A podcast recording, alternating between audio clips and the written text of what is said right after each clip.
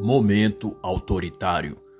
Como a esquerda armou as instituições da América contra a oposição. Ben Shapiro. Este não é o audiobook da obra, mas uma análise em que exponho comentários, ilações e exemplificações ou comparação para com a política do dia, cultura ou eventos atuais. É uma tradução minha do original em inglês e pode ocorrer pequenas incorreções, mas que não comprometem o entendimento da obra no seu todo. O autor é advogado norte-americano, analista, político, radialista e escritor. Ele professa a religião do judaísmo e é conhecido por sua enorme erudição e sua posição firme conservadora, razão por que é odiado pela esquerda americana e também brasileira. Ben Shapiro também é conhecido por ser invencível nos debates, seus argumentos sempre em favor da fé judaico-cristã, da família da heterossexualidade e de princípios como honra, justiça e caráter reto, o tornou amado por quem compartilha esses valores, mas perseguido por aqueles cujo coração já sob as trevas marxistas. No mais, ele usa o contexto e eventos da política norte-americana dos anos subsequentes à campanha eleitoral de Donald Trump, que o elegeu a 45º presidente dos Estados Unidos, Todavia, qualquer semelhança com o cenário e situações decorridas no Brasil também em termos de política no transcorrer de 2019 em diante não é mera coincidência, pois ambos ex-presidentes Trump e Bolsonaro representam tudo o que a esquerda e também os globalistas detestam: a valorização das liberdades, a família como pilar civilizacional e a fé cristã como base dos valores ocidentais. E a semelhança se dá também no posterior tratamento que a esquerda marxista dá a ambos. A orquestração para prendê-los, as iniciativas para torná-los inelegíveis, a imputação de crimes inexistentes, a cooptação da mídia e do judiciário para perseguir seus apoiadores, censurá-los nas redes sociais e a produção maciça de literatura contra e difamatória ao movimento de direita que um e outro liderou e inspirou em seus respectivos países. Por isso, quando você vir um termo pejorativo ou uma condenação de algum jornal ou emissora de rádio ou TV contra Trump, é muito provável que pareça ao que é dito e falado pela mídia e imprensa no Brasil contra Bolsonaro e vice-versa é que as táticas, métodos e armações são as mesmas. E a fonte maligna que os ataca também é a mesma. Satanás e suas hostes marxistas infernais.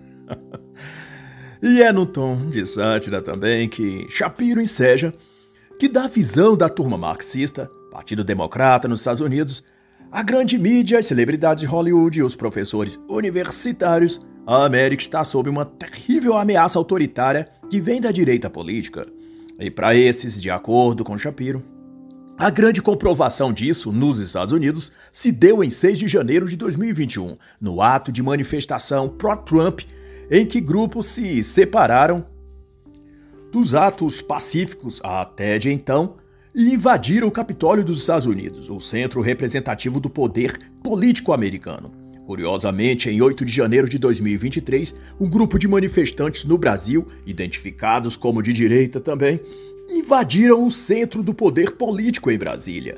E como no evento no Capitólio, depredaram bens públicos, causaram transtorno e pavor e, no fim, ajudou a alimentar a narrativa da esquerda política e midiática, que vinham lá nos Estados Unidos e no Brasil afirmando que os apoiadores de Trump e de Bolsonaro eram fascistas, propagadores de ódio e violentos, que precisavam ser presos, excluídos das mídias digitais e proibidos de existir. E como os métodos são iguais, as pretensões também. O ativismo judicial americano e brasileiro perseveram desde então para criar embasamentos jurídicos falsos e forçados para prender Trump e Bolsonaro para que sirva de lição para todo outro da direita que pense em desafiar a esquerda e os projetos comunistas globalistas. The New York Times, Washington Post e todas as mídias esquerdistas do mundo, como aponta Shapiro, não classificaram as ações apenas como crime de vandalismo, mas como a epítome de um escritório de ódio liderado por um psicopata, que seria Donald Trump. E a partir dessa retórica forjou-se um ambiente artificial, mas que foi validado pelo poder jurídico, que apoiou medidas de censura e perseguição a sites, canais e contas nas redes sociais de diversos indivíduos proeminentes da direita, que não tinham nada a ver com os atos de 6 de janeiro no Capitólio. O caso é que precisavam de apenas um álibi, e isso eles tiveram não importava se no meio houvessem infiltrados e arruaceiros contratados para desvirtuar o movimento antes pacífico. A esquerda não usa a verdade, ela usa a aparência de verdade que ela mesma cria. E manipula as versões contadas na TV e internet e, com isso, captura o discurso público e fabrica as suas ilusões sob medida. E nessa conjuntura se pôde então estender a perseguição a todos os espantalhos que eles mesmos criaram em suas mentes doentias, mas que, dado o enredo, encaixava-se como luva. Culpou-se então os brancos héteros, o patriarcado estrutural, o machismo estrutural, a heteronormatividade, o cristianismo. E para atender à sua agenda, globalistas e comunistas pós-modernos agem para derruir as estruturas sociais, morais, cristãs e éticas ocidentais. E tudo o que precisam e esperam é a oportunidade de encaixar suas próteses ideológicas no corpo da sociedade. E não se receiam de usar todas as falácias, mentiras e falsidades que tiverem ao seu alcance. O autor, Dinesh de Souza, acentua em sua obra Estados Unidos do Socialismo algo que tem muito a ver aqui com a questão. Ele assevera que nos idos de 1960, o filósofo alemão Marcuse se estabeleceu na Califórnia, passando a ensinar na Universidade de San Diego, onde ajudou a deturpar a mente de toda uma geração de jovens comunistas que desde ali se tornaram a nova esquerda americana. A relação disso para com o que Shapiro elabora aqui é que desse novo ativismo veio a estabelecer-se a mentalidade de que era possível e necessário unir a carreira acadêmica e outras aos ideais de militância política marxista. E é justamente dessa premissa que nasce o ativismo esquerdista nas redações de jornais e revistas, na TV, na classe artística e no meio judiciário. Toda a ordem maligna que agora se une para destruir tudo que se opõe ao socialismo. E de acordo com Dinesh, a abordagem de Marqueus baseava-se nas teses de Lenin de que a classe trabalhadora nunca iria se revoltar. O marxismo que fariam era, no máximo, filiar-se a um sindicato, mas nunca promoveriam a revolução comunista, porque nunca teriam a consciência revolucionária Daí a necessidade de uma classe treinada e consciente de seu papel ante a revolução. Seriam esses os profissionais acadêmicos, os intelectuais e gente esclarecida, uma espécie então de vanguarda do marxismo. e é nessa categoria que estão todos aqueles que, nas atuais circunstâncias, militam para prender Bolsonaro e Trump e viabilizar qualquer possibilidade de que surja outros mitos ou outsider para ocupar um espaço na política. A brecha que havia em 2016 e em 2018 nos Estados Unidos e no Brasil, respectivamente, que permitiu os fenômenos Trump e Bolsonaro, jamais permitirão que ocorra novamente. Não haverá descanso até que eliminem toda a possibilidade de existência da direita na política, do capitalismo e livre mercado na economia, da heterossexualidade nos relacionamentos, da masculinidade no comportamento e da fé cristã no aspecto religioso. Essa é a agenda. Esse é o propósito por trás das alegações de se combater o discurso de ódio, de acabar com a milícia digital da direita, de evitar as fake news, etc. E se você acha algo disso exagerado, ou que a esquerda não é assim tão maquiavélica e ardilosa em seus planos, veja o que diz Chapiro. Ele cita o jogo de manipulação da linguagem para compor o imaginário das pessoas em relação a Trump e à direita norte-americana. Assim que ocorreram os fatos no Capitólio contra ele, a CNN deu o tom do discurso que pautaria os noticiários e meios de comunicação. Você votou em Trump? dizia a matéria nos jornais da emissora. Então você votou em quem a Ku Klux Klan apoia. Você votou em quem os nazistas apoiam.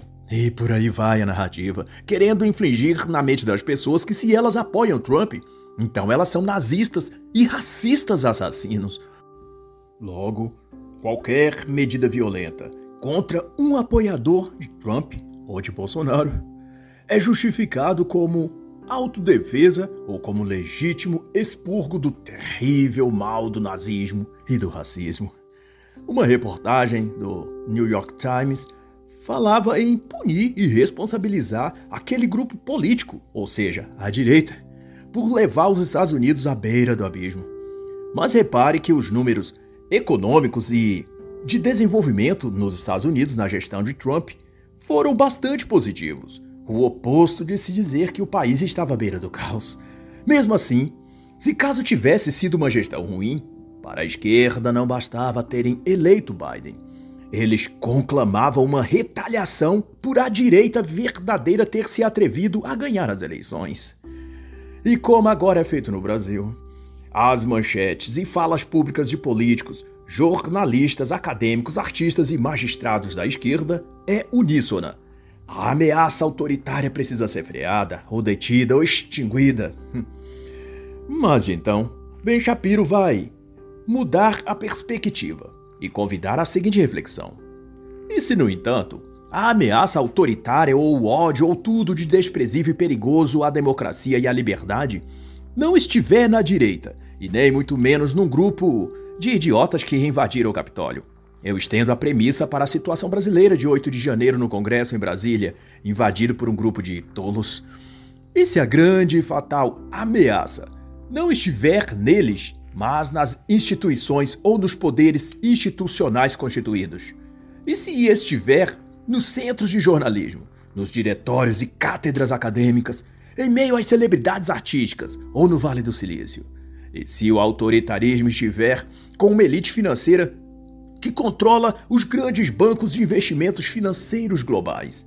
E se o autoritarismo estiver na falsa virtude e falso moralismo da própria esquerda? E para Shapiro, o autoritarismo sempre acenou para a humanidade e poucas vezes, se é que houve, a democracia teve de fato seu espaço e seu lugar de ser. Seja por monarquia, oligarquia, aristocracia, pelo nazismo, pelo comunismo ou pelo fascismo, a ameaça autoritária sempre achou um meio de se manifestar e confiscar as liberdades das pessoas, até daqueles que defenderam a monarquia, o nazismo, o comunismo. A verdade é que a liberdade sempre teve uma vida curta. E se um governante de ocasião busque respeitar e seguir os princípios democráticos de liberdade individuais, então alguma instituição dentro dessa estrutura democrática, chamada assim, surge e assume ou busca exercer uma forma de poder arbitrário autoritário, pondo em ameaça toda a frágil liberdade que se achou que se teria naquela população. No caso do Brasil, isso ficou evidente na tomada autoritária de poder do Supremo Tribunal Federal, em que o ente dos três poderes acabou tomando para si a função de todos os demais poderes o executivo e o legislativo, gerando uma brutal desfiguração do direito e da Constituição do país, mas que era justificado pelos próprios autoritários que compunham o Tribunal Superior, dizendo-se que estavam protegendo as instituições ou os brasileiros da ameaça autoritária bolsonarista. Mas o único autoritarismo vinha deles mesmos. Quanto a tudo isso, vale a pena também citar o que diz a autora e jornalista turca Edith Emaikuran, em seu livro Como Perder um País: Os Sete Passos da Democracia à Ditadura. Embora ela seja inclinada a uma visão progressista e crítica do governo Trump, na época, ela ainda se pondera com honestidade intelectual que um dos passos precedentes para uma ditadura é criar no seio da sociedade a ideia de movimento, de que as pessoas podem aderir a um grupo ou a uma visão específica que doravante detém o esclarecimento necessário para conduzir ou iluminar o presente e o futuro. Quando se tem integrados nessa visão ou grupo ou instituição, etc., elas passam a se verem como parte de um movimento de mudança. E conforme o movimento ganha adesão, vai também radicalizando seus métodos, se tornando mais audacioso e mais convencido de que só eles poderão perpetrar as mudanças de que aquela sociedade precisa. Não importa os métodos. O objetivo justifica tudo. E dentro dessa cosmovisão é que se encaixam os jornalistas, os artistas, os ativistas do clima, dos animais, raciais ou da causa trans e outras. Todos se sentem parte de um movimento especial cuja nobreza das intenções lhes dá um salvo-conduto para agirem como quiserem, inclusive a arrepio da lei. E dessa construção mental puramente ideológica é que surgem aberrações jurídicas, como, por exemplo, os que ensejaram o assim chamado inquérito do fim do mundo, qual, para entender seus sórdidos detalhes de desvio jurídico, eu recomendo a obra de mesmo nome organizado pela especialista em direito Cláudia Pelvezan e lançado pela EDA em 2020. Mas no que concerne ainda a Edith Aymakran, ela enseja no mesmo capítulo sobre formação de movimentos que no contexto de uma acessão autoritária que declina uma nação ou regime de governo de uma democracia para uma ditadura, a narrativa emocional é o que dá a identidade ao grupo ou movimento. Apela-se sempre a uma condição de vítima perseguida ou injustiçada para bloquear os ataques e críticas dos opositores, ao mesmo tempo que dá ao grupo em si plena concessão para atacar quem ele quiser. E todo o movimento, então, se torna numa massa ignorante e impiedosa, que age com todos os meios e virulência que julgarem necessários para os fins que almejam, sem que ninguém possa questionar seus meios e métodos, sem que seja acusado de preconceituoso, de opressor, de intolerante, violento, fascista, autoritário ou antidemocrático, mesmo quando todas essas coisas estejam vindo exatamente do lado que acusa os outros de o fazer. E no tocante ao que Ben Shapiro descreve e discute neste seu livro, quando o autoritarismo toma curso na sociedade, os primeiros a morrer são a liberdade de expressão e a liberdade de religião, onde as pessoas não podem ou têm restringidas ou limitadas a liberdade de expressarem as suas ideias e de expressar sua fé religiosa, então significa que ali um regime autoritário foi instalado. Não importa o nome que tenha adotado: social-democracia, governo de amor, frente democrática, nova ordem mundial ou quarta revolução industrial. Se os meios tecnológicos, jurídicos, políticos ou até científicos não corroborarem para que haja mais e não menos liberdade de manifestar-se, de expressar-se e de cultuar o seu Deus sem ser punido por isso, então há uma ditadura imposta, independentemente da nomenclatura oficial que se tem ali. E Shapiro, então, deixa claro que o autoritarismo é, por conseguinte, uma questão, sobretudo, de mentalidade. E ele percorre os autores da escola de Frankfurt para enlecar que foi daí que nasceram as pesquisas que apontaram nessa direção. Muito embora Adorno e outros estudiosos sociais que vieram após ele usaram das premissas frankfurtianas para apenas demarcar um lado do espectro político que viria a ser o da direita. Mas tratando com mais seriedade a questão, o exposto significa que há uma mentalidade ou personalidade que tipifica um autoritário ou uma tendência autoritária, e se essa tese estiver certa, há então traços psicológicos que podem denunciar quando um grupo, movimento ou até indivíduo em particular demonstra propensão à tirania. No entanto, as condições psicológicas que favorecem um sistema ou governo autoritário não precisam necessariamente estar no sujeito autoritário em específico, mas nas pessoas que o cercam, que se juntam ou que se associam ao autoritário, ao tirano ou ao ditador. Isso quer dizer que o tirano nem sempre é fruto e resultado apenas da mente dele, mas pode muito ter sido criado pela mentalidade daqueles que o acompanham, do grupo ao qual ele faz parte. Nesse caso, a teoria sugere três traços de caráter que estimulam e procriam o germe do autoritarismo. A submissão autoritária, vai dizer Ben Shapiro, que seria um tipo de disposição ou vontade de submeter-se a uma autoridade rigorosa.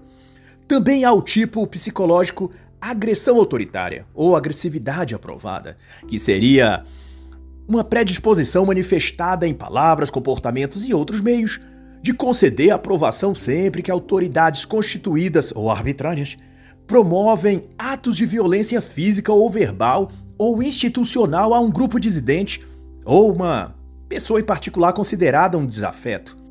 E, por fim, ao convencionalismo, que se trata de um quadro psicológico de subserviência, também demonstrado em palavras e comportamentos, que antecede quaisquer atos concretos de tirania ou autoritarismo.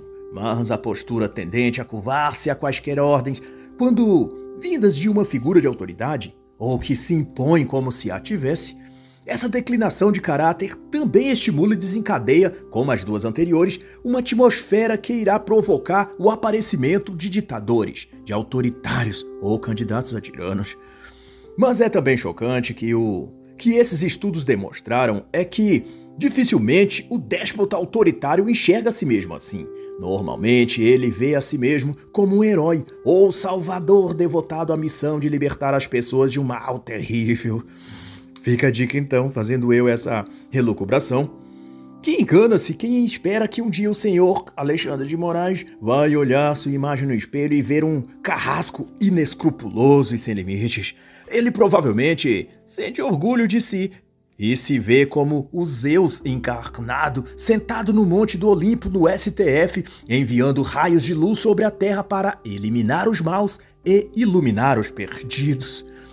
Mas eis então, quais pessoas ou grupos a partir dos três traços de caráter, submissão autoritária, agressividade aprovada e convencionalismo, agem ao redor dos autoritários e de indivíduos com o perfil de alguns dos magistrados brasileiros, estimulando-os a se tornarem totalitários e ditadores. Os órgãos de imprensa, a chamada grande mídia, os bajuladores da classe artística, Líderes religiosos decadentes como Kleber Lucas, Ricardo Gondim, Kivitz, Leonardo Gonçalves e diversos outros. Instituições de ensino, sindicatos, ONGs, professores e um monte de jovenzinhas do cabelo azul, ou maconheiros, ou bandidos de fato. e novamente, Ben Shapiro cita as instituições da mídia e da imprensa como CNN, Washington Post e outros para mencionar que esses grupos empresariais foram os que, mais do que ninguém, cometeram atos autoritários e promoveram na sociedade um ambiente promissor para o surgimento de um tirano autodeclarado editor do país. Sorte dos americanos. De, de bem, né? Que o Alexandre de Moraes não vive lá nos Estados Unidos. Ele iria adorar estender seus raios de luz jurídicos sobre a população e eliminar os maus e iluminar os perdidos, como acha que tem feito aqui no Brasil.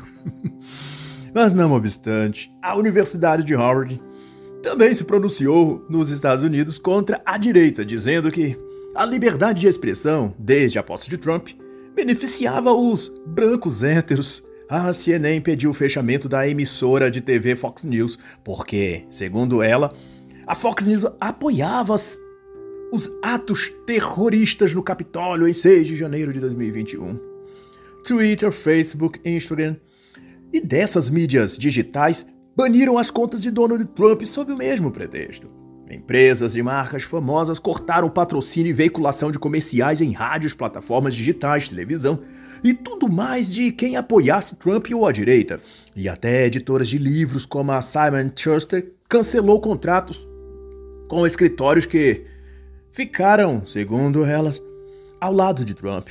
E assim se seguiu também nas empresas Google, Apple, todos pegando carona nos eventos do Capitólio para saquear a direita e sacanear os conservadores, essa é a verdade. Uma prova mais do que concreta de autoritarismo e de agressão à democracia e às liberdades.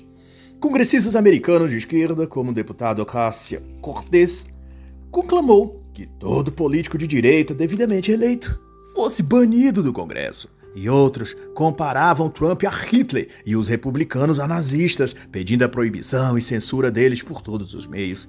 E diante de tão grande empenho autoritário, Ben Shapiro pergunta: se existe uma ameaça autoritária, ela vem da direita ou da esquerda, da mídia, das big techs ou do próprio governo democrata?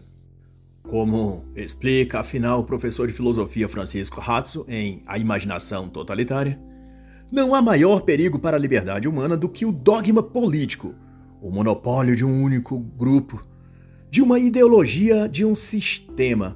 Portanto, diz ele, a verdade e a política não se combinam, a não ser por meio de uma imaginação dogmática, monopolizadora e totalizante. Shapiro cita então uma pesquisa de 2020 feita pela Harvard Press, que indicou que em cada 10 americanos, 6 têm medo de dizer o que pensam. Isso incluía 77% dos conservadores. E isso tem uma razão de ser. É que a esquerda é quem controla atualmente o discurso público, através das redações de jornais, das plataformas digitais, das big techs e dos espaços nas editoras de livros, também na televisão, nos filmes e nas universidades. Progressistas, marxistas, revolucionários de esquerda são eles que garantem que a oposição não seja ouvida, simplesmente porque não acham espaço para falar. E se falam, são sistematicamente perseguidos e censurados. Mas para a esquerda, isso não é autoritarismo, isso é amor e proteção à democracia. Como disse um certo totalitário de nove dedos ao vencer o pleito eleitoral de 2022 no Brasil, o amor venceu, disse ele. e logo em seguida, uma campanha de caças bruxas então teve início. Calando opositores, bloqueando suas redes sociais, entrando com ações na justiça para bloquear veículos de comunicação não esquerdistas como a Jovem Pan e as revistas Oeste e a Gazeta do Povo, e buscando meios de prender o ex-presidente Jair Bolsonaro pelo crime dele existir. Ou seja, porque ele existe e não é de esquerda, então ele deve ser punido. Ainda bem que foi o amor que venceu. Imagina se não fossem. Como diz Ben Shapiro, uma sociedade dirigida por autoritários de esquerda é extraordinariamente pesada. É estar rodeado de ódio institucional. Se você é conservador ou simplesmente não esquerdista, o ódio dirigido a você será intenso. E de quais crimes então o conservador pode ser acusado para receber tamanho ódio e perseguição? Se você tem essa dúvida, o autor responde listando seus potenciais ou futuros crimes. Querer criar filhos com valores sociais tradicionais, achar que as crianças merecem um pai e uma mãe, dedicar-se ao trabalho duro e honestamente, ser patriota, não defender o aborto ou as drogas, acreditar em Deus, tudo isso encaminha-se para ser considerado algum tipo de violação ou infração e seus praticantes enviados para centros de reeducação, onde devem reaprender a viver sob as regras sociais de um novo normal, de um sistema autoritário que tende a controlar tudo, todos, todas e todes, né?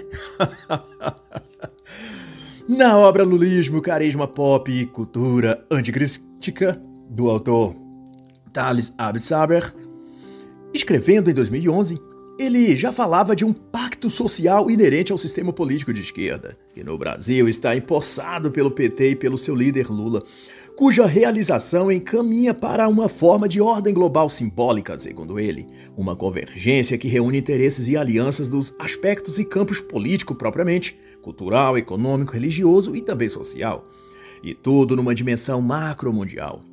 O autor então relaciona a administração política lulista como uma estrutura de controle em que o país é tratado como um condomínio do poder. Nas palavras dele, onde tudo é loteado, demarcado e patrimonializado para ser manejado numa rota de interesses que misturam corrupção, clientelismo, populismo, culturalismo e participação num teatro global de astúcia política. E nesse jogo miscigenado de política, cultura e ideologia, aliam-se, no dizer dele, o mercado financeiro global, as grandes corporações internacionais e uma hegemonia de poder, que não se sabe ainda com quem está o cetro, mas que já se viu claramente que se trata de um autoritarismo e totalitarismo que não tolera críticas e nem dissidência. E Shapiro estende então a reflexão anterior ao dizer que a não tolerância à dissidência, que no trecho que eu citei de Thales Absaber também fica claro, nesse esquema de teatro autoritário da esquerda, o perseguido ou considerado dissidente não é apenas aquele que não adere às sinalizações de virtude dos progressistas, como postar emojis ou tarjas em seus perfis nas redes sociais em apoio à causa LGBT ou Black Lives Matter, ou colocar uma abraçadeira de arco-íris, como aconteceu entre jogadores na Copa do Mundo de Futebol em 2022 no Qatar, fazendo eu essa atualização, também se torna alvo do ódio intolerante esquerdista, que eles chamam de amor, tá? Fique claro. Todo aquele que se mantenha neutro ou que tenha amigos ou familiares que apoiam ou são de direita ou são contra essas bandeiras progressistas. A associação de Shapiro é tão prejudicial e considerada culpada quanto a ação propriamente dita. O que fica evidente, como revela o autor, é que esses emaranhados de regulamentos culturais e sociais impostos pela esquerda se convergem num pernicioso sistema de controle, onde apenas dois grupos são admitidos: os que fazem parte dele e os que estão fora dele, e são, portanto, vigiados, censurados e punidos. E mesmo os que são hoje celebrados de que têm a carteirinha de integrantes do clubinho, pode a qualquer momento ser banido dele e passar a receber todo o amor que o ódio esquerdista pode fornecer. E como exemplo disso, Shapiro cita a ex-celebridade esquerdista J.R. Rowling, que recebia os aplausos e elogios do mainstream hollywoodiano e artístico em geral, até que a autora da série best-seller Harry Potter atreveu-se a não admitir que um homem que se autodenomina uma mulher não é de fato uma mulher. Isso foi bastante para que ela se tornasse, da noite para o dia, objeto de ódio e desprezo da esquerda global. Ela passou a ser atacada nas redes sociais, a receber chuvas de processos, cancelamentos nas mídias digitais e banimento dos ciclos de badalação hollywoodiana que antes a celebrava da mesma forma. Ocorreu também a Steve Pinker e Sam Harris, também celebrados pela turma da lacração devido aos posicionamentos progressistas e ateístas deles, fortalecendo o anticristianismo no Ocidente. Todavia, eles se posicionaram contra a cultura do cancelamento nas redes sociais. E então, todo o amor esquerdista também foi oferecido a eles. e assim a lista é enorme, passa por David Shore, Matthew Iglesias, e vários outros que, de heróis da esquerda, se tornaram renegados da bolha progressista, assim que não digeriram um grão minúsculo do cardápio esquerdista indigesto. Existe mais autoritarismo que isso? Hum, fica a reflexão. Mas para Shapiro, não resta dúvidas. É uma ditadura ideológica de partido único e quem a violar será tratado como leproso e expulso da comunidade dos limpinhos e perfumados da esquerda caviar, para citar um prestigioso autor do Brasil. E isso se arrasta então para o que Shapiro chama de autoritarismo cultural, e vai interferindo na vida em sociedade ao ponto de modificar a natureza das próprias relações interpessoais, e também profissionais, e também acadêmicas, e da vida social em geral. Por exemplo, empresas já promovem cursos e treinamento obrigatório para seus funcionários brancos e héteros, para que eles aprendam a não serem homofóbicos, sexistas, machistas ou essas coisas. Mas não porque algum deles tenha sido algo disso, mas porque a empresa precisa sinalizar que aderiu à cartilha progressista, ou ela será alvo de boicotes, de censura e perseguição judicial até que feche as portas. E para sobreviver, então, ela precisa engajar-se no discurso de que todo branco, hétero, do sexo masculino é racista, é transfóbico, é inerentemente mal. E que precisa então passar por uma purificação social, que seria essa lavagem nas águas ideológicas da esquerda, e sair então dessas águas de batismo empunhando as bandeiras progressistas, ou senão serão exemplarmente punidas. Nas escolas e universidades ocorre o mesmo. O aluno que não apoiar publicamente o uso de pronomes neutros de gênero, não aderir ao vestuário típico, ou não odiar o cristianismo e cantar as músicas de Anitta e Pablo Vittar, para contextualizar com o cenário brasileiro, deverá este receber notas baixas de seus professores marxistas, ou perder a bolsa de estudos, ou ter sua vida acadêmica transformada no inferno. Cruze o caminho de um guerreiro da justiça social, diz Shapiro, e você será cancelado. A única escapatória é tornar-se parte da horda de zumbis ideologizados. E para os conservadores, para os cristãos, ou para os homens héteros, não é mais questão de se serão cancelados e odiados, mas de quando. Cedo ou tarde, o autoritarismo cultural também chegará a você, chegará a mim, chegará a todos os que amam a verdade e buscam o conhecimento. E não se senta à mesa dos escarnecedores. Um renomado autor do qual eu gosto muito, Peter Kraft, afirma em sua obra Como Vencer a Guerra Cultural que o início da resolução dessa problemática toda cultural começa deixando de ouvir os especialistas. Para Kraft, os especialistas são na realidade um dos pilares do problema. E se as pessoas aprender a desligar a TV ou a ignorar quando eles falam ou algum apresentador ou comentarista fala em nome de um especialista, ou usando referências, estudos ou o que for que tenha origem num qualquer desses especialistas, daí o processo de mudança cultural começa a ocorrer. É óbvio que os especialistas não são o único problema, nem o autor sugere isso. Mas é inegável que todos os demais problemas sociais e culturais que provocam ruptura no código de valores familiar, criação de filhos, vícios, adesão de pautas progressistas, etc., passam em algum ponto por uma masterização ideológica produzida em algum centro acadêmico por um porta-voz da verdade esquerdista, também chamado na mídia de especialista. Mas para não citar o livro todo, que seria descabido, incentivo a leitura dessa obra e faço saber que nestas são abordadas questões como qual tipo de guerra você está, quem é seu inimigo, qual a estratégia dele, onde fica o campo de batalha principal? E por aí afora. Cito também um outro autor e obra, Soren Dman, crítico social e escritor em A Engenharia Social, Espiritualidade e Controle Mental, que não obstante trazer pesadas críticas às religiões no seu todo, também infere boas reflexões sobre o sistema de controle social atual, que atinge e algema as massas a partir de suas mentes, com gatilhos mentais esquematizados propositalmente no laboratório de engenharia social, segundo ele. E a relação com o tratado aqui por Shapiro e por Kraft é justamente que são os especialistas, como são chamados, que produzem esses artifícios linguísticos e ideológicos que penetrarão na mente das pessoas e as domesticarão, tornando-as zumbis culturais, seguindo modas grupais no vestir, no falar, no que fazem, no que pensam.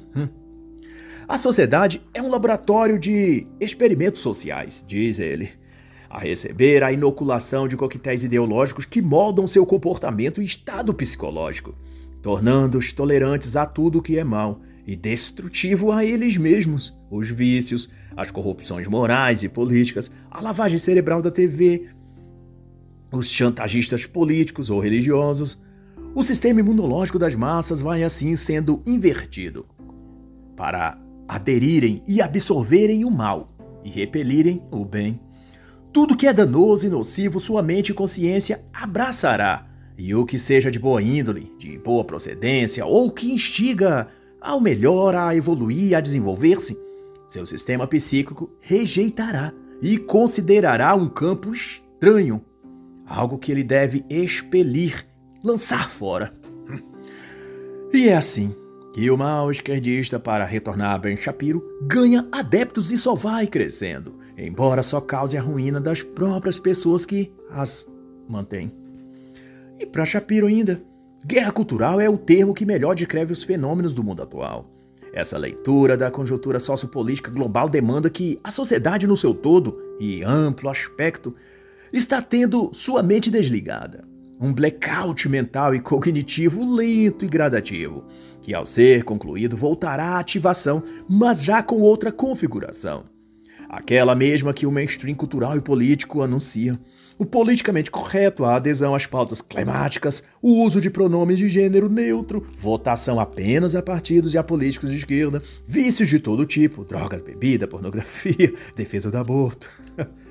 o que significará que a pessoa foi institucionalizada, foi convertida num produto do mercado ideológico progressista e agora jaz exibindo-se numa prateleira cultural do sistema globalista. É uma mercadoria à disposição dos manipuladores da política ou de qualquer outra causa nobre, como a defesa da mãe ganha, a libertação dos pobres do capitalismo opressor, a salvação das mulheres e gays do patriarcado machista estrutural. Ou quem sabe, a pessoa possa então escrever em tons comoventes uma obra de 698 páginas sobre a extinta ave dodô das Ilhas Maurício, arquipélago do continente africano no Oceano Índico.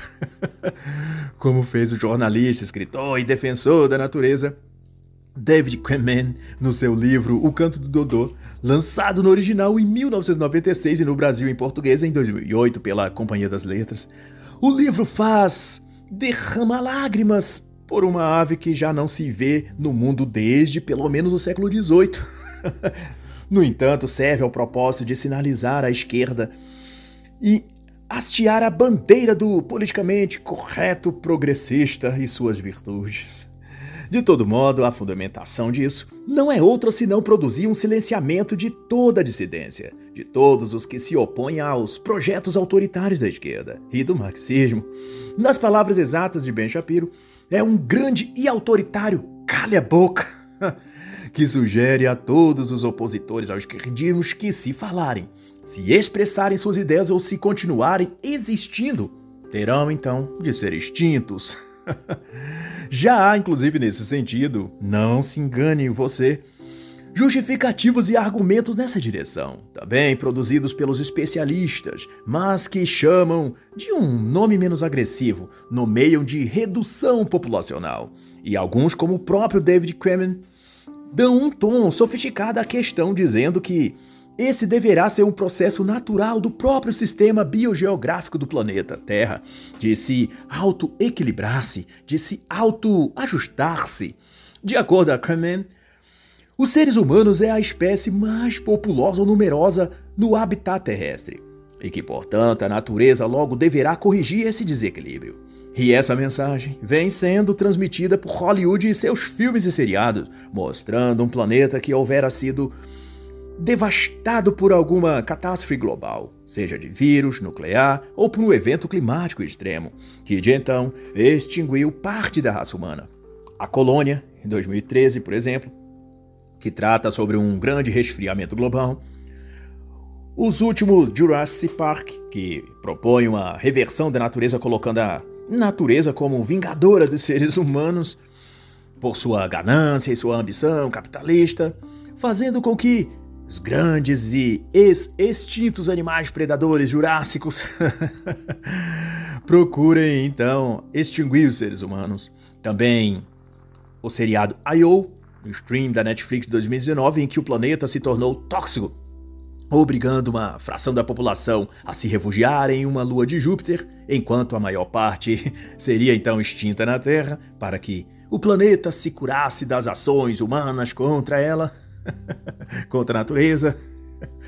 Ou ainda o badalado pela esquerda global Sweet Tooth de 2021 da Netflix, que conta a ascensão de uma nova raça híbrida de humanos e animais, produzidos pela natureza no mundo pós-apocalíptico, em cujo um vírus mortal espalhou-se e extinguiu quase toda a raça humana. Enfim, o fim dos seres humanos, pelo menos os da direita e conservadores, é de um modo ou de outro premeditado pela esquerda autoritária. Os campos de concentração, ao final, existiram para isso, né? E não é isso também o que ocorre na China moderna, nos campos de reeducação de lá? E é isso que denuncia Sairagun Saltboy em Fuga do Inferno. Mas, para se inteirar de quais podem ser nossas posições e ações de defesa, eu recomendo toda a leitura deste e de mais livros também citados aqui. Basta que se tenha claro que o bem sempre vencerá o mal. E maior é o que está em nós do que está no mundo. Como está escrito, filhinhos, sois de Deus, e já os tendes vencido, porque maior é o que está em vós do que o que está no mundo. Eles são do mundo, e o mundo os ouve. Nós somos de Deus, por isso não nos ouvem. E nisso conhecereis nós o Espírito da verdade e o Espírito do erro. 1 João 4, versículo 4, 5 e 6.